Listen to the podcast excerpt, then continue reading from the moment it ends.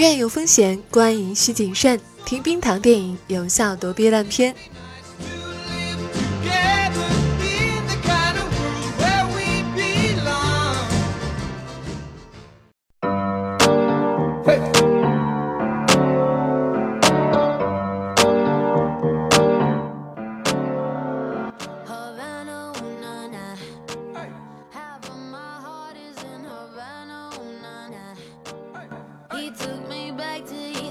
嗨，你好，欢迎来到冰糖电影，我是冰糖。今天我们除了要聊正在热映的《雷神三》以外呢，也要说一下对迪士尼、漫威这几年整体保守与套路的无奈。迪士尼和漫威在处理复联系列的时候，越来越有他们的套路，就像公式一样的元素配比、动作、喜剧、特效，其他关联角色的客串，讲着笑话卖着特效，一切似乎都算准了观众的这一点。尽可能的满足你，这样的做法，一方面，一切似乎都算准了观众的嗨点，尽可能的满足你；一方面，确实能让他们的电影更安全，在更稳妥的前提下换取更多的票房。从商业角度似乎也无可厚非，但另一方面，因为这种安全和保守，让电影失去了很多的惊喜和意外，只是在一遍遍的重复。这几年对漫威的好感也正慢慢的减弱。其实这种好感的流失已经不是第一次了，大概从看《复仇者联盟二》起就开始有点审美疲劳，而到了《美国队长三内战》也越发的明显了。你似乎不能批评他们在变差，只不过是变得越来越无趣，越来越平庸，一切情节都似曾相识，原眼复制，有点审美疲劳了。角色越来越多，阵容越来越大，互相客串，互相配角，互相。各种纠结关联产生新的关系，就像一部永远不肯完结的长篇连续剧，一集接着一集的拍，而观众也像看电视剧一样，时间长了，感情自然深了，哪怕剧情变得保守，大家都不太忍心批评了。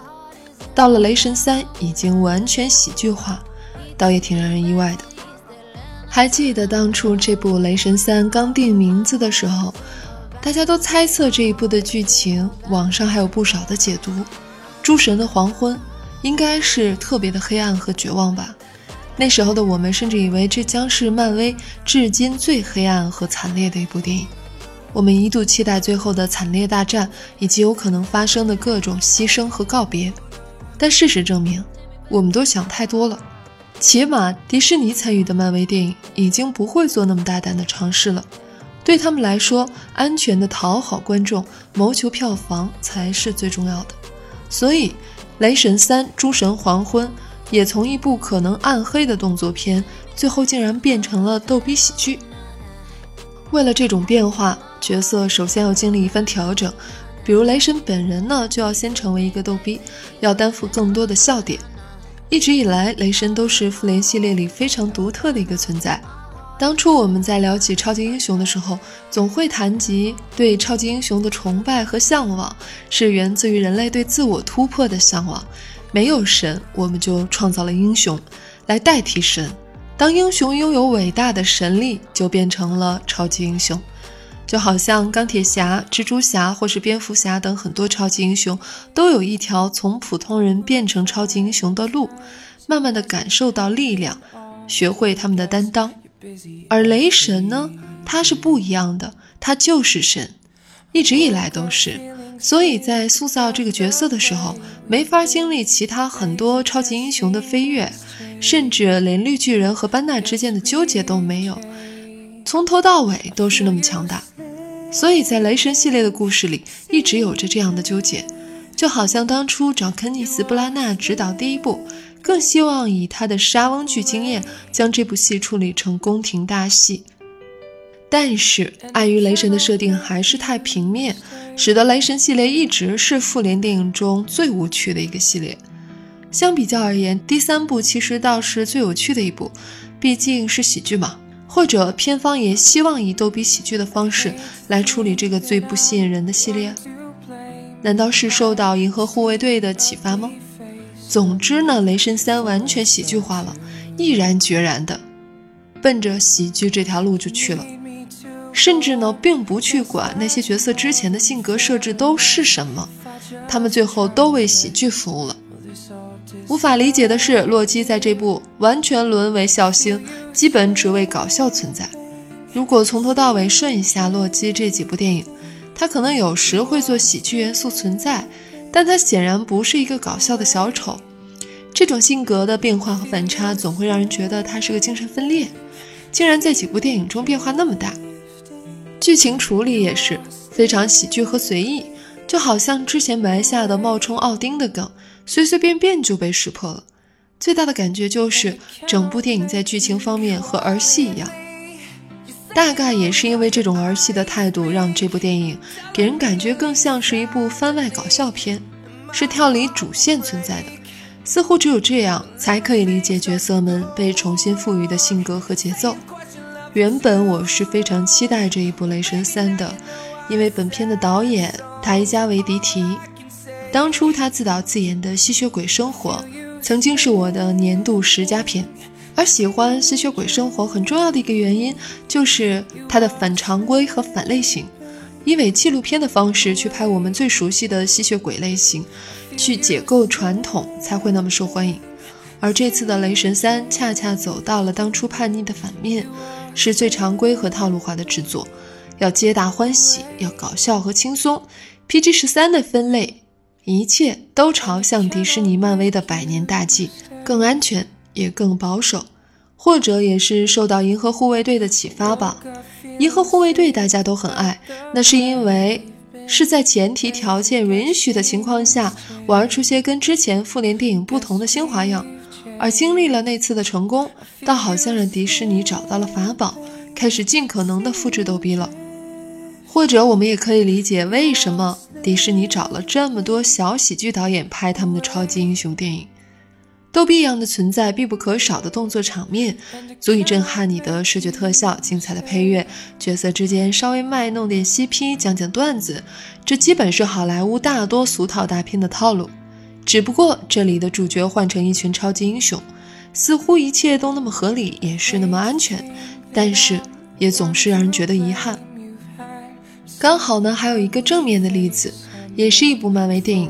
接下来非常值得期待的一部漫威电影，不过呢，不是来自迪士尼的漫威，而是来自福斯与漫威的合作。没错，就是《X 战警：新变种人》，预计将会是在二零一八年四月十三号上映的。原本呢，对这一部没有太多的期待，直到看到它的预告片，有点被惊到了，因为这部电影尝试用恐怖片元素来包装超级英雄电影。对于我们这些已经被迪士尼、漫威套路到麻木的人来说，实在是一剂强心针。因为不断变化并试图去做出新的尝试，才是电影人该做的事情。总是尽可能安全的复制自己，实在是太无聊了。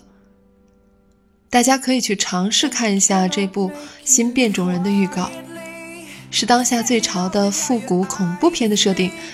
福斯漫威这边确实多了很多的新意。比如 R 级动作喜剧《死侍》，同样 R 级并融入西部片风格的《金刚狼三》，包括马修·沃恩参与的《X 战警》，都出现很多完全不同于迪士尼、漫威套路元素的新东西，是让人惊喜的。这才是我们希望看到的吧？当然，《雷神三》里面的女王还是挺美的，可惜美是美了，这个角色却是个废柴，他给主角们带来麻烦，基本就只相当于训练师的意义吧。让雷神忘记锤子，找回自己，还真是与之前几部一样的套路呢。更可怕的是，这仍是一出超级家族大戏。前两部打弟弟，这部打姐姐，都是一家人，为什么不能好好坐下聊聊天儿？一家人整整齐齐，不是更重要吗？所以说，神仙家庭的亲情关系实在是冷漠的可怕。更套路的还有永远的彩蛋梗，但是彩蛋越来越多，惊喜却越来越少。如果说，第一个彩蛋还勉强再关联下一步的剧情，第二个彩蛋不就是一次逗逼吗？现在的很多彩蛋真的能称得上彩蛋吗？真的有什么存在的意义吗？就是拿来凑数的吧。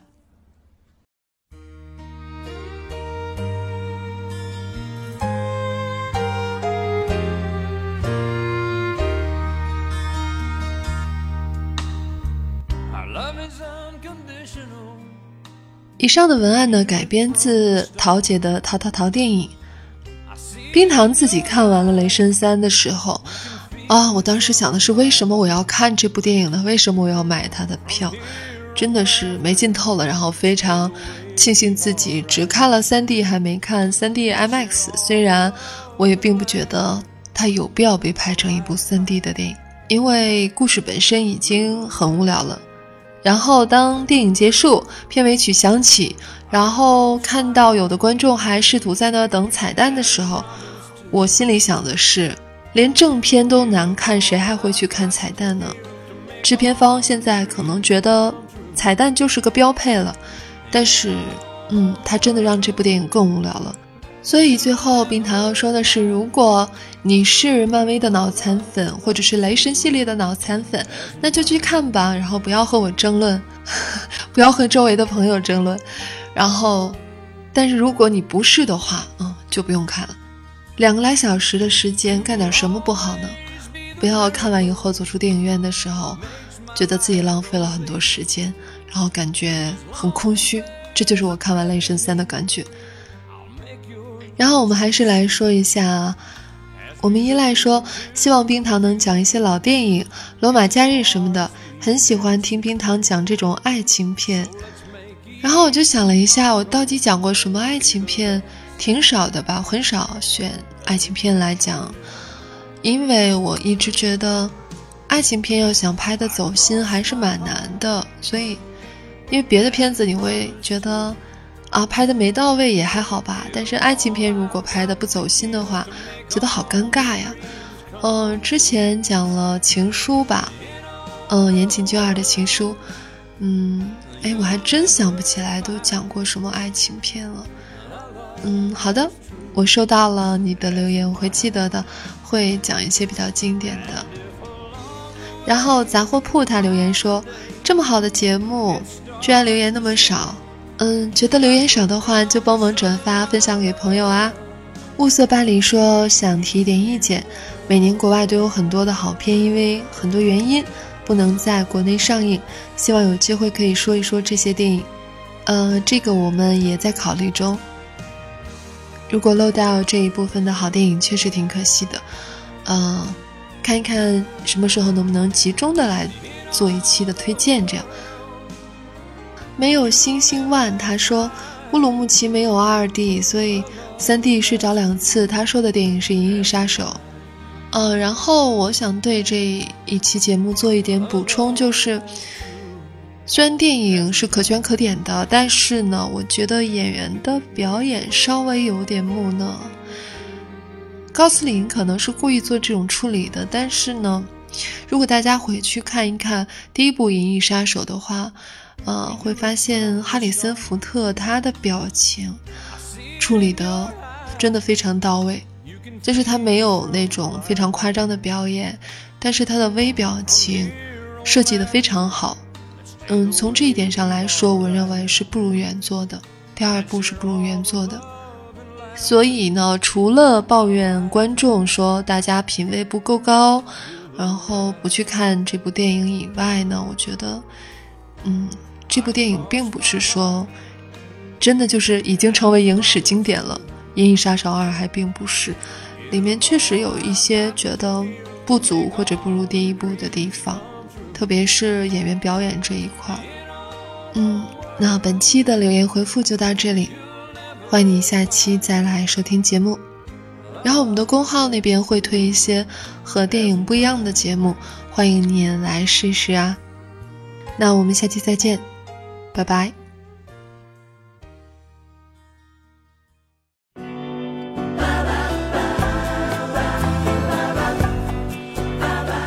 喜欢节目，记得要点赞和转发。